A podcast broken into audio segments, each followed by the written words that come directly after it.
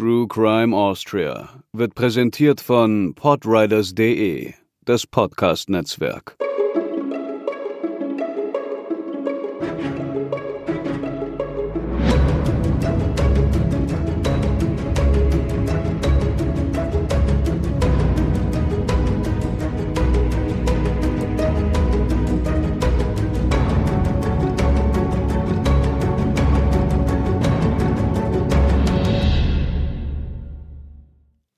Willkommen zur neunten Episode von True Crime Austria.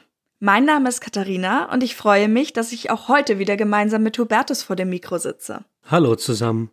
Uns verschlägt es nach einigen historischen Fällen mal wieder in die Jetztzeit, aber bevor wir mit dem Fall starten, gibt es noch ein paar Ankündigungen. Wir haben in den letzten beiden Episoden ja ein Gewinnspiel gehabt, einmal zu Jack Unterweger und einmal zu Josephine Luna. Und viele von euch haben die Möglichkeit, sich für den Gewinn zu bewerben, auch dafür genutzt, uns einfach mal Feedback zu geben. Und das hat uns total gefreut. Uns haben sehr viele nette Worte erreicht, es waren Themenvorschläge dabei, natürlich auch mal Anmerkungen und Feedback, also wirklich von allem etwas. Und es freut uns natürlich, dass ihr so bei uns seid und dass ihr eben auch eure Gedanken und Ideen mit uns teilen mögt. Ja, da war sehr viel Schönes dabei. Für das Gewinnspiel wollten wir ja von euch wissen, welche Täterinnen euch besonders interessieren. Und da sind auch wirklich spannende Vorschläge zusammengekommen. Auch einige, die wir noch gar nicht selber auf dem Schirm hatten. Unsere Fallliste ist jetzt also um ein ordentliches Stück angewachsen. Und wir dürfen schon mal teasern, dass einer dieser Vorschläge tatsächlich auch die nächste Folge sein wird. Das ist ein Zufall. Also es war nicht so geplant, dass wir davon jetzt einen rausnehmen. Die nächste Folge wird ja ohnehin wieder eine Täterin sein. Aber es passt tatsächlich gut zusammen. Also freut euch schon mal drauf.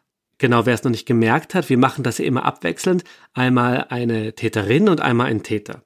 Danke auch nochmal an die Autorinnen Sabine Wolfgang und Gabriele Haßmann, die uns drei Exemplare von Die wilde Wanda und andere gefährliche Frauen zur Verfügung gestellt haben. Die drei Gewinnerinnen wissen nun auch schon Bescheid und die Bücher machen sich schnellstmöglich auf den Weg zu euch. Viel Spaß dann dabei und mit der wilden Wanda. Es geht um einen Mann, und seinen verstorbenen Vater, um seltsam anmutende Umstände rund um dessen Tod und außerdem die Tatsache, dass ein unnatürlicher Tod nicht immer als solcher festgestellt werden kann. Hubertus war bei dem Fall damals auch im Gericht und wir wollen natürlich jetzt nicht zu viel verraten, denn darauf kommen wir später noch, aber kurz vorab vielleicht, wie war das denn? Das ist gar nicht so leicht in Worte zu fassen, weil das, weil der Fall an sich so komplex war, auch wenn er jetzt, wo wir alle Bausteine beieinander haben, sich recht gut herunterdeklinieren lässt, also sehr gut zusammenfassen lässt. Im Gericht war, war eine ganz seltsame Stimmung. Auch wenn es jetzt kein Sensationsprozess in diesem Sinne war, hatte der alle Facetten, die wir in unseren ganzen anderen Fällen schon hatten, irgendwie auch mit dabei. Und es war schwierig zu verfolgen, alleine wie der Angeklagte und die Richter und die Anwälte und die Zeugen, wie die alle aneinander gekracht sind und das Ganze eben kurz davor war zu kollabieren und einfach der ganze Prozess so hätte nicht stattfinden können. Da gab es dann noch, eine, noch mal eine Wendung, aber davon später mehr. Um die Beteiligten zu schützen, werden die Nachnamen wieder von uns verkürzt. Und wir steigen jetzt ein am Dienstag, den 10. Juli 2018, zu unserem Fall der Keinmörder. Gegen 19 Uhr schrillt das Telefon bei Dr. Werner B. Der Arzt aus dem Grazer Umland hat an diesem Abend Bereitschaftsdienst. Am anderen Ende meldet sich ein Mann, Wolfgang K. Er würde aus dem Haus seines Vaters in Volzberg anrufen. Der 82-jährige Peter K., sein Vater, sei soeben ruhig und friedlich entschlafen. Wolfgang K. benötige nun eine Bestätigung über den Tod und fragt, wann Dr. Werner B. vorbeikommen könne. Ganz nebenbei will er auch noch wissen, wie lange er die Leiche in der Wohnung behalten könne, bis sie zu stinken beginnt. Werner B. kommt das zwar seltsam vor, er denkt sich aber nichts weiter dabei. Als er beim Haus von Peter K. ankommt, ist es schon einige Zeit später.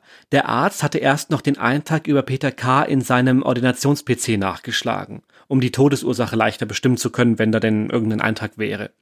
Was genau dort notiert ist, weiß man aber nicht. Oder ob überhaupt. Besonders in der Wohnung fällt Werner B. die Unordnung auf. Die Räume sind schmutzig und wirken verwahrlost. Inmitten des Chaos begrüßt ihn dann dieser Wolfgang K. Der Sohn drückt ihm auch gleich einen Zettel in die Hand, vermutlich so eine Art Arztbrief. Werner B. überfliegt die Zeilen, von einem Sturz und Rippenbrüchen ist da die Rede. Und dann führt ihn Wolfgang K. zur Leiche seines Vaters.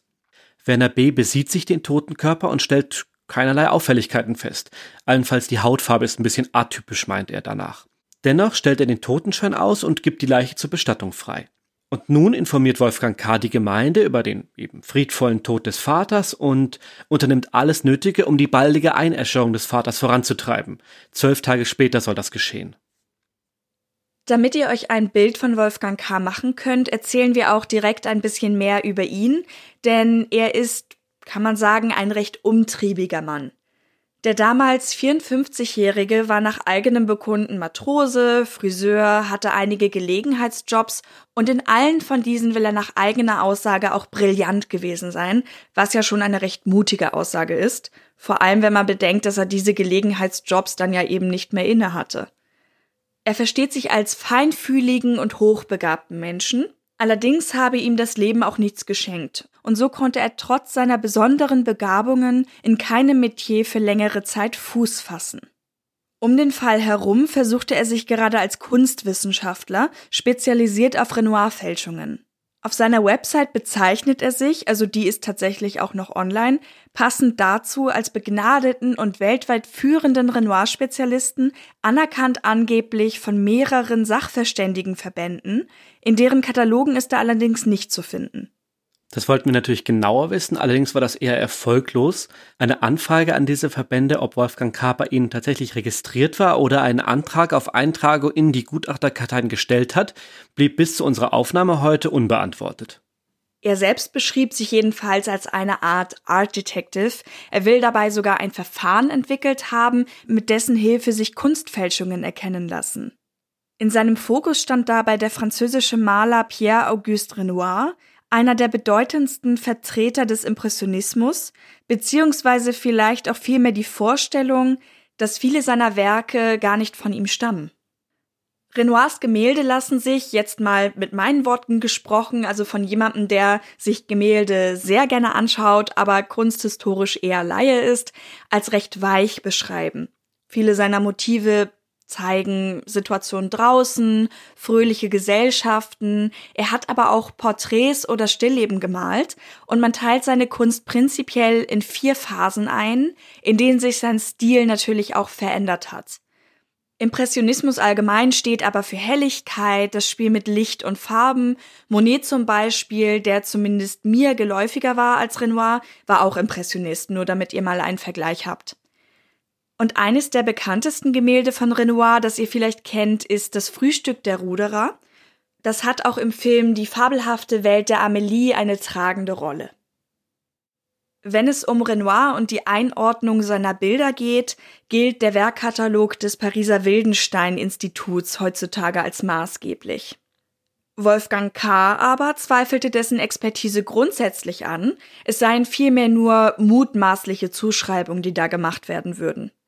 We are surrounded by fakes, postete er auf Facebook und an jeder Ecke meint er Fälschung erkannt zu haben. Auf diesem sozialen Netzwerk führte er bis zum 28. Mai 2018 auch eine zugegeben sehr einseitige Fehde mit dem Aktionshaus Sotheby's, dem er den bewussten Betrug mit gefälschten Kunstwerken vorwarf. Er will zum Beispiel in einem angebotenen Gemälde des italienischen Künstlers, ich entschuldige mich jetzt schon für die Aussprache, Amedeo Modigliani vielmehr Renoir als Urheber entdeckt haben. Er veröffentlichte die Mails, die er nicht nur an Sotheby's Direktor, sondern auch an den Vorstand und als von denen keine Antwort kam, an das FBI geschickt hatte. Und seine Anschuldigung gegenüber Sotheby's lautete Bundeskriminalität und Korruption.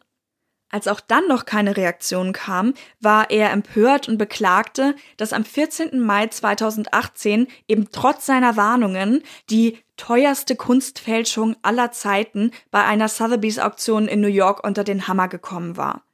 Wir haben uns mal angeschaut, was für Auktionen in dieser Zeit liefen und es müsste sich um das Gemälde Nous coucher sur le côté gauche von Modigliani aus dem Jahre 1917 gehandelt haben.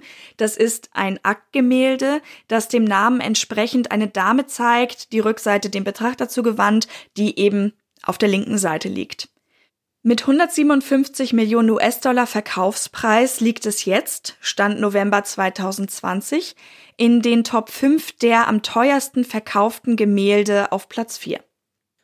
Diese Theorien verbreitete er auch mit eigenen Verkäufen. Als Enfant terrible und Rebell der Kunstszene inszenierte sich Wolfgang K. auf Facebook und bot sogar ein angebliches Gemälde von Renoir zum Preis von 450.000 Euro an, inklusive der Expertise des weltweit führenden Renoir-Spezialisten, sich selbst, in der dritten Person Wolfgang K. Ob es ihm aber trotz aller Bemühungen überhaupt möglich war, als Kunstexperte seinen Lebensunterhalt zu bestreiten, ist eher fraglich. Kommen wir zurück zur Familie K. und genauer zum Verhältnis von Vater und Sohn. Zu seinem Vater hatte Wolfgang K. schon jahrelang keinen Kontakt mehr. Beide waren stets nicht gut miteinander ausgekommen und galten halt auch als sehr stur und starrsinnig.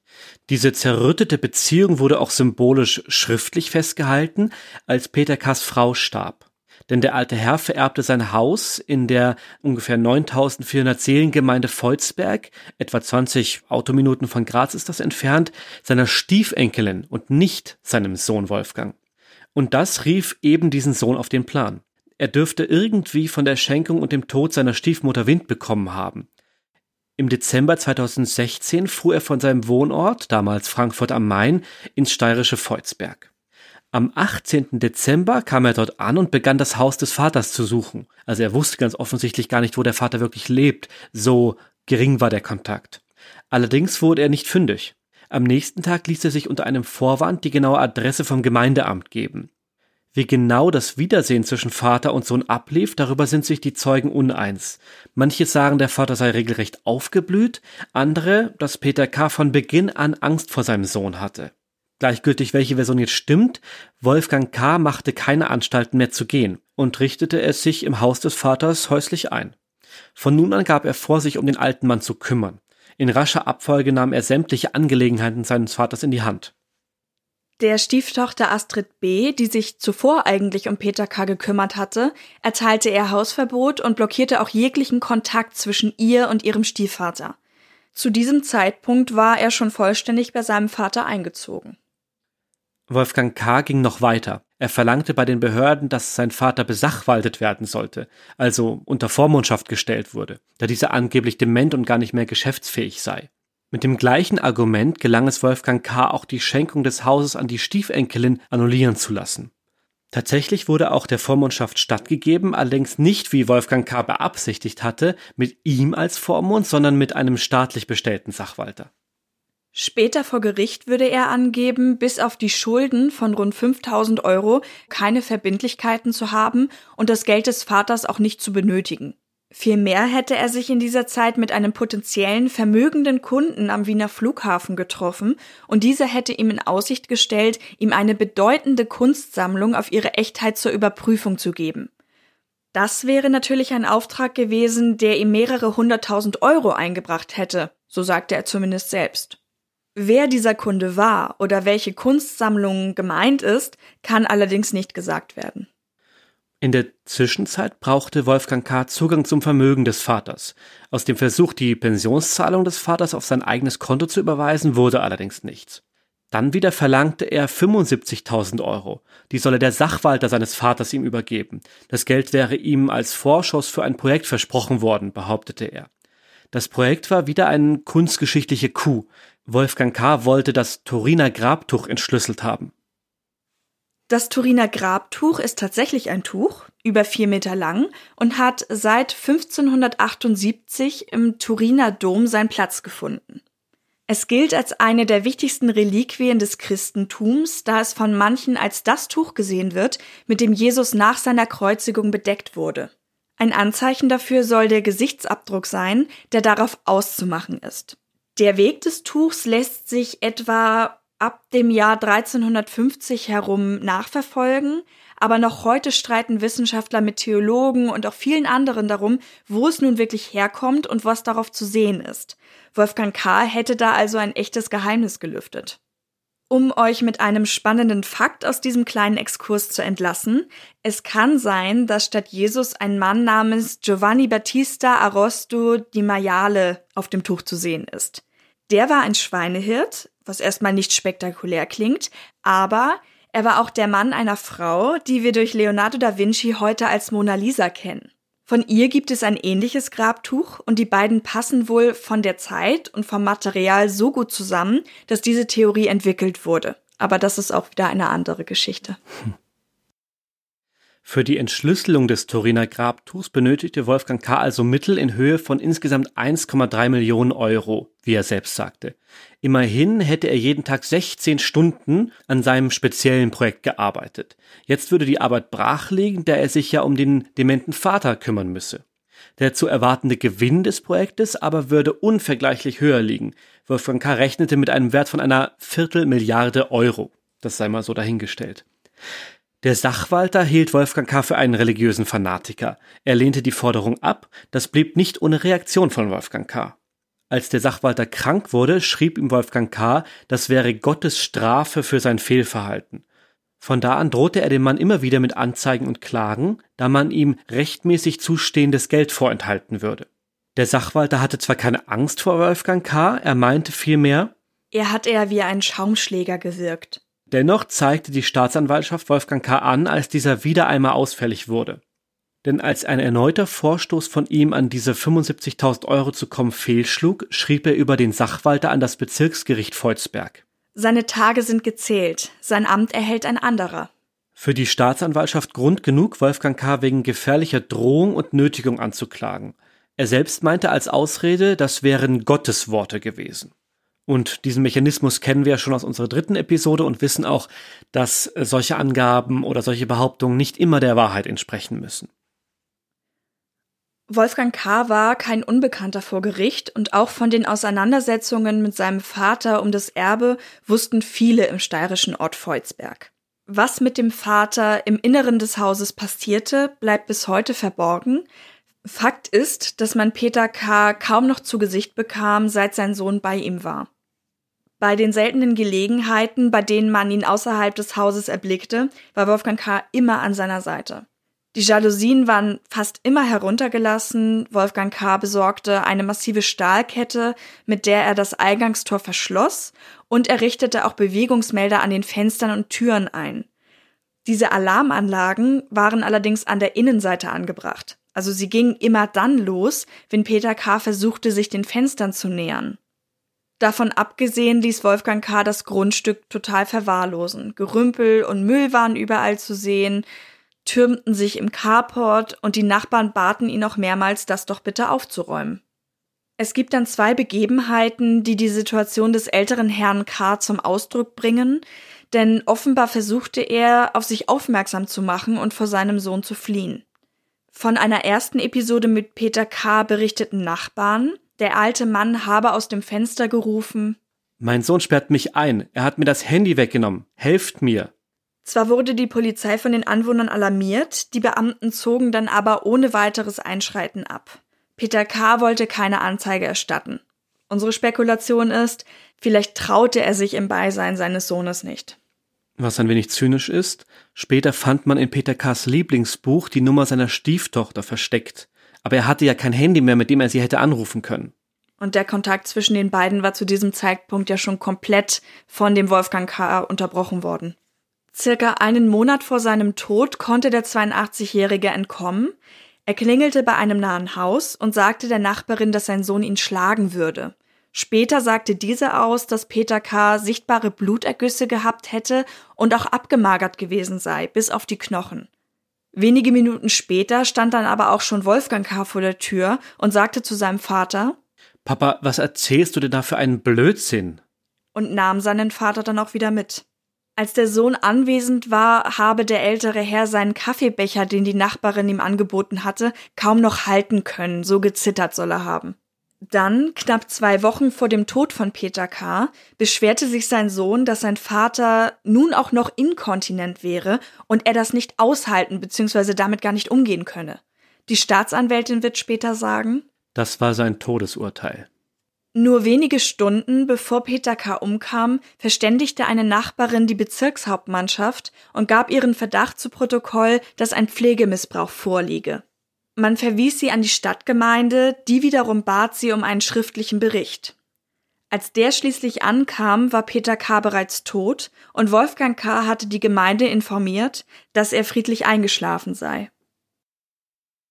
Erst am 19. Juli, also über eine Woche nach dem Tod, erfuhr Astrid B. vom Ableben ihres Stiefvaters. Sie lebte in Deutschland, fuhr aber ohne Umschweife über die Grenze nach Salzburg und wurde bei der Polizei dort vorstellig. Ihr Verdacht, Wolfgang K. hat seinen Vater umgebracht. Da lag die Leiche von Peter K. bereits im Krematorium. Die Staatsanwaltschaft beschlagnahmte sie buchstäblich auf den letzten Metern, bevor sie zu Asche geworden wäre. Denn schon am folgenden Tag sollte sie verbrannt werden. Und so wäre die wahre Todesursache auch nie ans Licht gekommen. Denn Peter K. war keines natürlichen Todes gestorben und auch nicht friedlich eingeschlafen. Die Obduktion des Leichnams, die nun doch stattfinden konnte, ergab einen beidseitig gebrochenen Halsknorpel, ein gebrochenes Zungenbein und Serienrippenbrüche. Auch waren auf dem Gesicht und den Augen von Peter K. kleine Einblutungen zu erkennen. Das sind Anzeichen, die für einen Tod durch Ersticken stehen können. Und daraufhin wurde Wolfgang K. verhaftet. Er hatte ja als einziger Kontakt zu seinem Vater gehabt. Etwa drei Monate später musste sich Wolfgang K. dann vor Gericht verantworten. Da ging es allerdings noch nicht um die Ermordung des Vaters, sondern um den Drohbrief an den ehemaligen Sachwalter, den er im Oktober des Vorjahres verschickt hatte. Nachdem er sich zuerst weigerte, vor Gericht zu erscheinen, wurde er schließlich in Begleitung von vier Polizisten in den Gerichtssaal geführt. Und dort angekommen verlangte er, dass der gesamte Prozess mitgefilmt werden müsse, aber das Gericht lehnte das ab. Er wurde bedingt, also auf Bewährung, zu einem Jahr Haft verurteilt. Während der Urteilsverkündung trug Wolfgang K. ein T-Shirt mit selbstgemaltem Schriftzug. Ich bin kein Mörder und kein hier geschrieben mit K-A-I-N.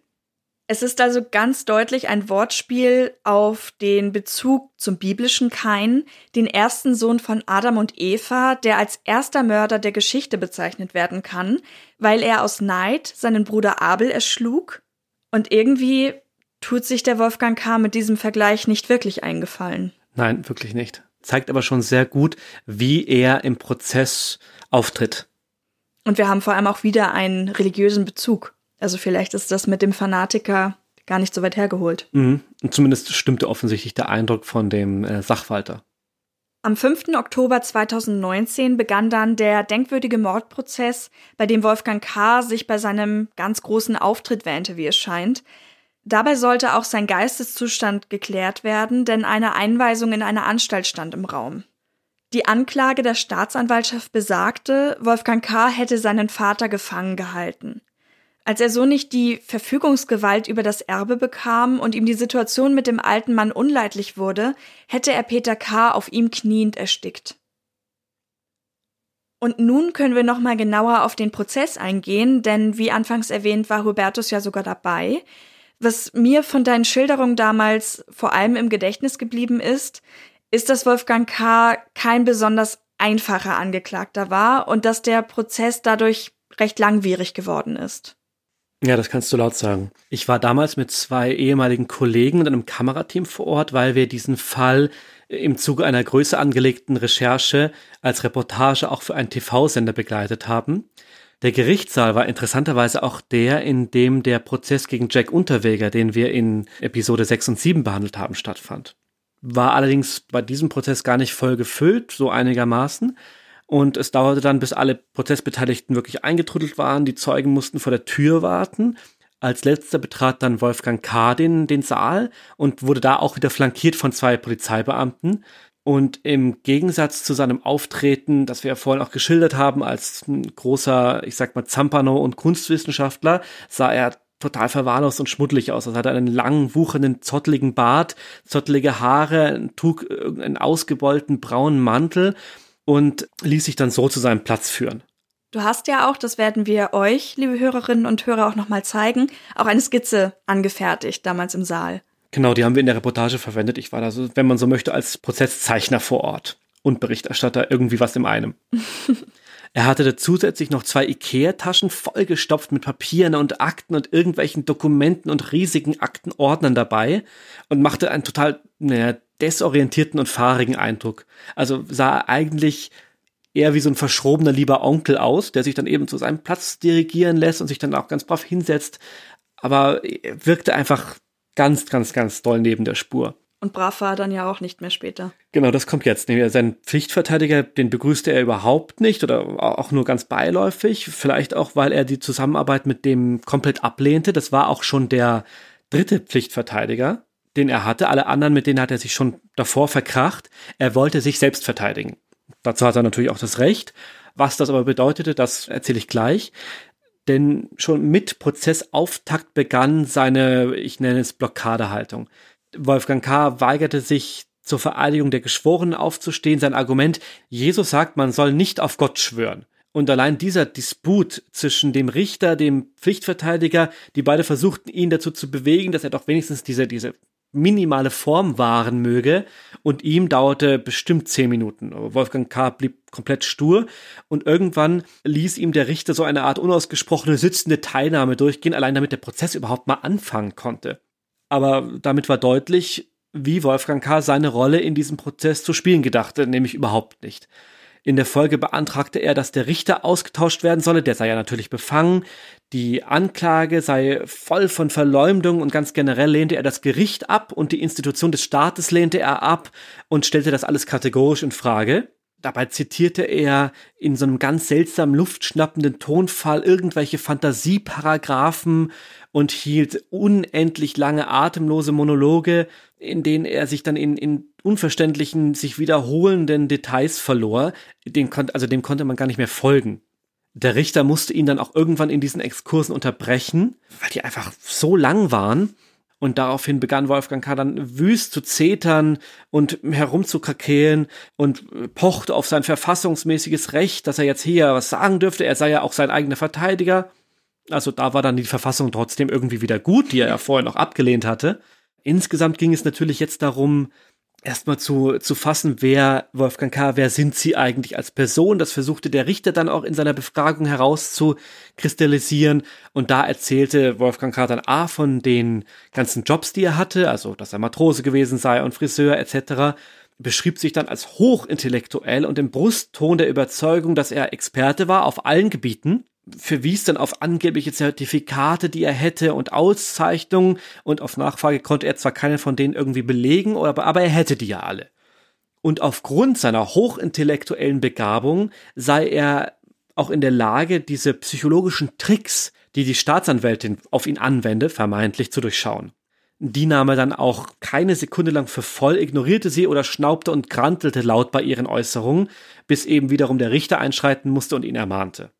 Und er sagte dann, wenn sie mehr naturwissenschaftlich begabt wären, dann hätte sie, also die Staatsanwältin, ja erkennen müssen, was die wirkliche Todesursache war und dass die Obduktion ja total hinfällig wäre, weil sein Vater wäre eben friedlich und ganz natürlich eingeschlafen. Und auch die zuvor erfolgte Befragung der Polizei sei komplett illegal gewesen, denn er hätte ja damals die Rechtsbelehrung nicht unterschrieben und meinte, deswegen hätte man das nicht machen dürfen.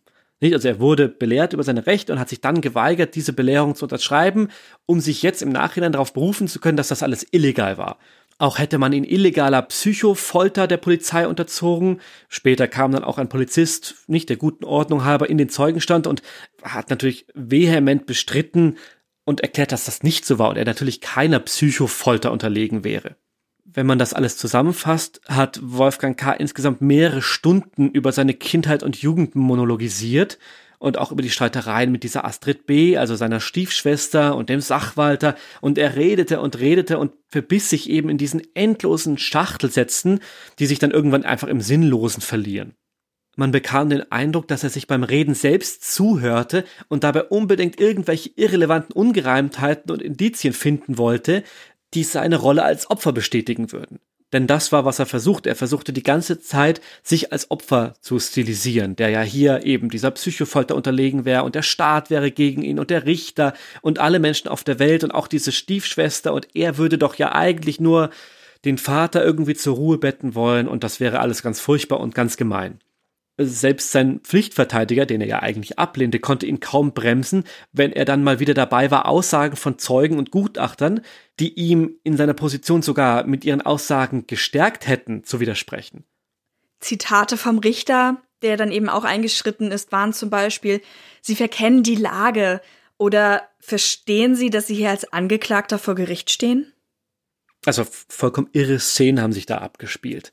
Nicht, wenn der Richter und wenn die ihm überhaupt erklären müssen, wo er ist. Und diesen Eindruck, dass er so in seinen eigenen Auslegungen und Welt, Weltanschauung verstrickt war, dass er gar nicht verstanden hat, was seine Rolle denn hier war, nämlich die Rolle des Angeklagten. Und dass er überhaupt nicht versteht, dass er sich hier diesem Setting ja fügen muss.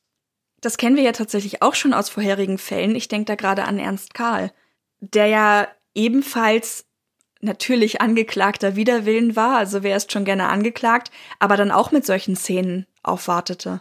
Das war in unserer vierten Episode. Ja, also genau die gleichen Mechanismen greifen hier wieder. Dieses komplette Ablehnen des Gerichtes als Institution oder als diejenigen, die ihm jetzt mal sagen müssen, wie dieser Tag ablaufen wird. Bis zur Lächerlichkeit, muss man ja fast sagen.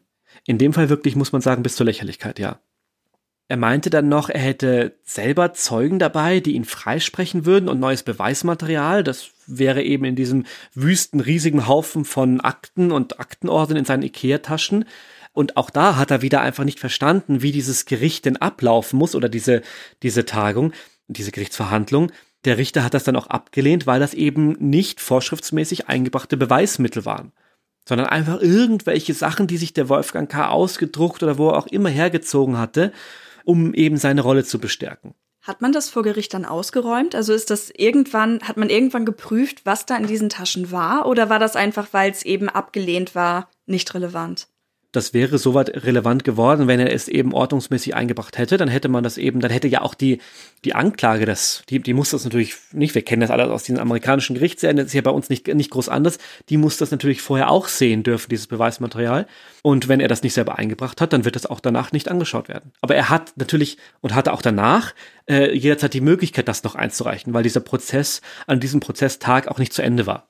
Die tatsächlich geladenen Zeugen, die an dem Tag auftraten, hat er dann in seiner Rolle als sich selbst Verteidigender auch befragen dürfen. Und auch die hat er mit Fragen überschüttet, was okay ist hat sie dann aber direkt wieder selber unterbrochen und hielt dann wieder ausufernde Exkurse und begann dann mit ihnen zu diskutieren und deren Aussagen zu verdrehen, was auch nicht Sinn der Sache ist.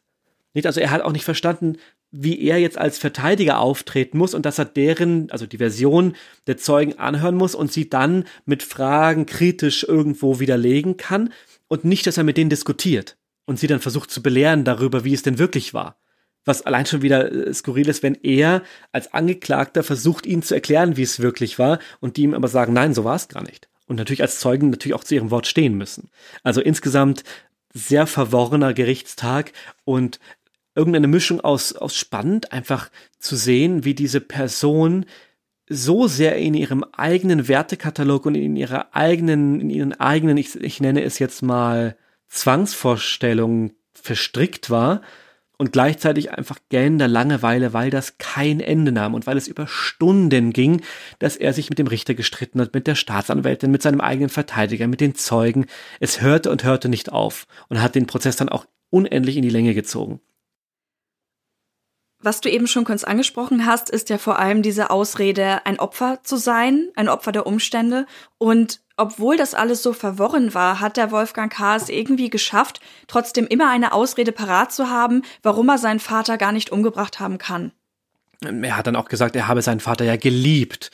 Und dabei brach er dann in ohrenbetäubendes Schluchzen aus. Das hat einem echt die Nackenhaare aufgestellt, weil es, weil es so gekünstelt war also er hat sich dann auch sofort wieder eingekriegt, wenn er irgendwas sagen wollte. Er hat geschlucht und gewimmert und äh, war ein, ein großer, großer Schauspieler, während andere geredet haben.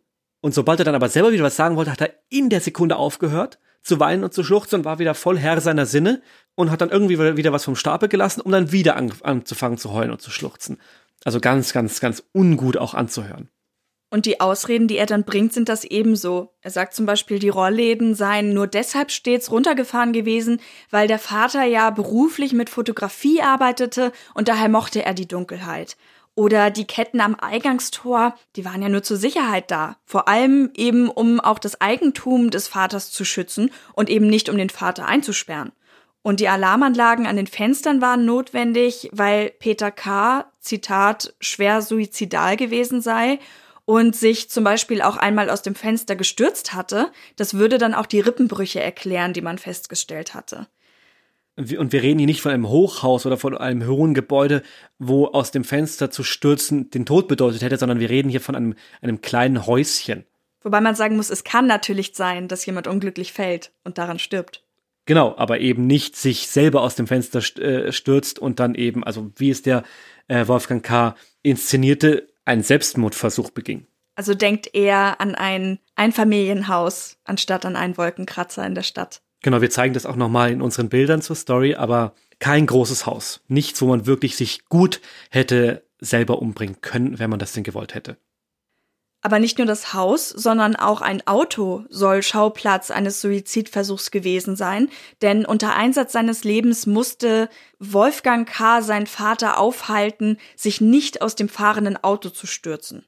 Warum er denn dann nur wenige Tage vor dem Tod des Vaters Todesfall melden gegoogelt hatte, wollte der Richter wissen, und Wolfgang K. sagte, aus Interesse und weshalb er denn einen Artikel aufgerufen habe, in dem von einem deutschen Fall berichtet wird, bei dem ein Enkel seinen Großvater getötet habe und trotzdem das Erbe antreten durfte, weil es ihn so schockiert habe, sagte dann Wolfgang K.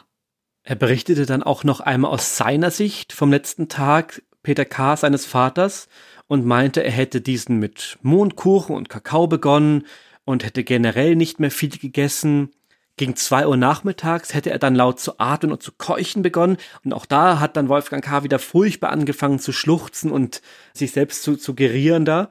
Und Wolfgang K. wollte seinem Vater dann noch ein Glas Mineralwasser geben. Da hätte er aber schon keine Bereitschaft mehr zu schlucken gezeigt, sagte er dann. Peter K. sei nervös geworden und dann hätte er bereits aufgehört zu atmen. Und wieder schluchzt dann Wolfgang K. hemmungslos im Gerichtssaal und stellt die Szene wimmernd aus seiner Sicht nach. Papa, komm doch zu dir und Papa, so atme doch. An diesem Tag kam es, wie wir bereits kurz angesprochen haben, nicht zu einem Urteil. Der Prozess wurde vertagt und der Arzt, der den gewaltsamen Tod übersehen hatte, muss auch im Nachhinein mit keinen rechtlichen Konsequenzen rechnen. Werner B. wurde zwar nochmal von der Polizei und später im Prozess eben auch nochmal vernommen, aber vor Gericht konnte er sich an wenig erinnern er wiederholte nur nochmal, dass er es seltsam fand, dass Wolfgang K. wissen wollte, wie lange er den toten Vater in der Wohnung behalten könnte. Allerdings sagte er, dass er es tatsächlich unterlassen hat, dem Verstorbenen in die Mundhöhle zu schauen. Den gebrochenen Halsknorpel und das ebenfalls zerstörte Zungenbein hatte er daher eben nicht bemerkt. Auch die bei der Obduktion festgestellten Einblutungen im Gesicht, die typischen Merkmale für einen Tod durch Erwürgen, wären damals nicht zu sehen gewesen. Um herauszufinden, ob es mittlerweile ein Urteil gibt, haben wir uns ans Oberlandesgericht Graz gewandt. Inzwischen ist das Urteil rechtskräftig und wir haben folgende Infos zum Strafmaß. Ich lese das einmal vor, was uns da geschrieben wurde. Der Angeklagte ist zu Beginn des Jahres von einem Schwurgericht wegen Mordes zu einer lebenslangen Freiheitsstrafe verurteilt worden. Gleichzeitig wurde seine Einweisung in eine Anstalt für geistig abnorme Rechtsbrecher ausgesprochen. Dagegen wurde vom Angeklagten Nichtigkeitsbeschwerde und Strafberufung erhoben. Diese Nichtigkeitsbeschwerde wurde vom obersten Gerichtshof in Wien zurückgewiesen und somit ist der Schuldspruch rechtskräftig. Wir haben ja zuletzt eher Fälle behandelt, die überwiegend schon einige Jahrzehnte zurücklagen. Da war es also umso interessanter, auch mal wieder ein aktuelles Verbrechen unter die Lupe zu nehmen. Wenn man so möchte, ja hochaktuell, eingedenk dessen, dass das Urteil erst diesen September gefällt wurde. Der Fall gehört zu einer größer angelegten Recherche, die sich mit mehreren zunächst unentdeckten Morden befasst hat. Wir verlinken euch das Feature dazu auch noch einmal in den Show Notes. Das war also der Fall des Kein-Mörders. Wir kommen damit direkt zu Social Media, weil wir freuen uns natürlich, wenn ihr uns auch dort folgt.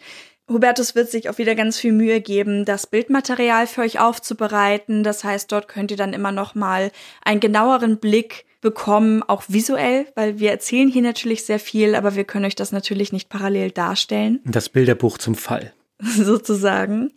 Wenn ihr uns dort erreichen wollt, dann findet ihr uns auf Instagram und Facebook als True Crime Austria und bei Twitter als True Crime AT. Außerdem steht euch für Feedback, gerne für nette Worte, für Gewinnspiele, für alles, was wir so machen, auch immer unsere Mailadresse hinweise at truecrimeaustria.at zur Verfügung. Trotzdem wollen wir Patreon und Steady natürlich nicht vergessen. Unsere Unterstützerinnen und Unterstützer konnten sich im Oktober ein Interview mit Maximilian Edelbacher in voller Länge anhören. Den habt ihr in unserem Podcast ja schon öfter mitbekommen. Mit ihm haben wir zu mehreren Fällen gesprochen und das erste Interview drehte sich um die Leinzer Todesengel, unsere Episode 5. Wer ebenfalls unterstützen möchte, kann jederzeit einen Blick auf unsere Website truecrimeaustria.at werfen. Da findet ihr die Links zu den genannten Plattformen. Bleibt uns noch zu sagen, macht es gut und wir hoffen, ihr seid beim nächsten Mal auch wieder mit dabei. Bis zum nächsten Mal. Tschüss. Tschüss.